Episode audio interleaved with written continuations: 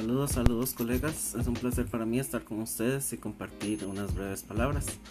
Mi nombre es Eduardo Delgado, docente de educación musical. Este es mi año número 11 de laborar en el Ministerio de Educación.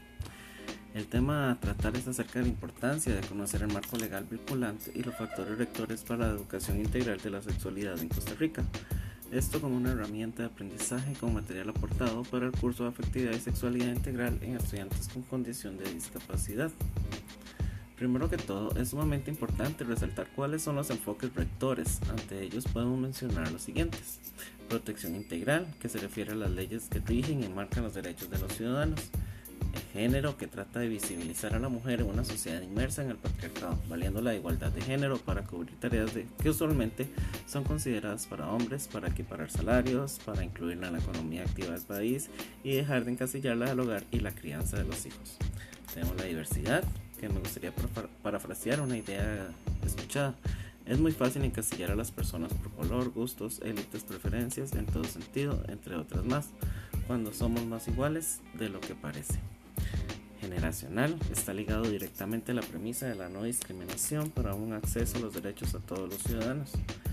Intercultural, mediante el convenio 169 de la OIT, la Organización Internacional del Trabajo, donde se rechaza la discriminación a los pueblos indígenas y tribales.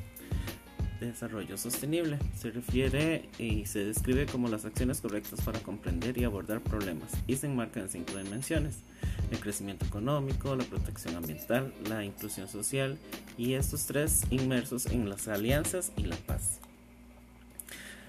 Así también es sumamente importante conocer el marco legal que acompaña la educación integral para la sexualidad. En este caso, la Política Nacional de Discapacidad lo resume en la siguiente manera. Tenemos la Ley 7600 que habla sobre la igualdad de oportunidades, a las personas con discapacidad, 7948, que es la eliminación de todas las formas de discriminación a personas con discapacidad, la ley 8661, que es la Convención de los Derechos de las Personas con Discapacidad, la ley 8862, inclusión a la persona de discapacidad al sector público. Considero que esto es muy importante. Y 9049, que describe el lenguaje de señas costarricenses como una lengua materna tenemos la 9303 como la creación del CONAPTIS y la 9379 como promoción de la autonomía personal de la persona con discapacidad. Ante todo lo mencionado, considero que nuestra sociedad se debe educar más referente al tema de derechos, pues existen muchos mitos que los han incluido, excluido del sistema laboral y o educativo, justamente por la desinformación. Así lo afirma textualmente el Programa de Estudios de Educación para la Afectividad y Sexualidad Integral de la Educación Diversificada del MEP. Ante esto, el MEP debe cumplir con lo expuesto y brindar una educación para la afectividad y la sexualidad que les permita desarrollar conceptos y habilidades para una sana y responsable convivencia. ¿Y usted ya conoce las leyes?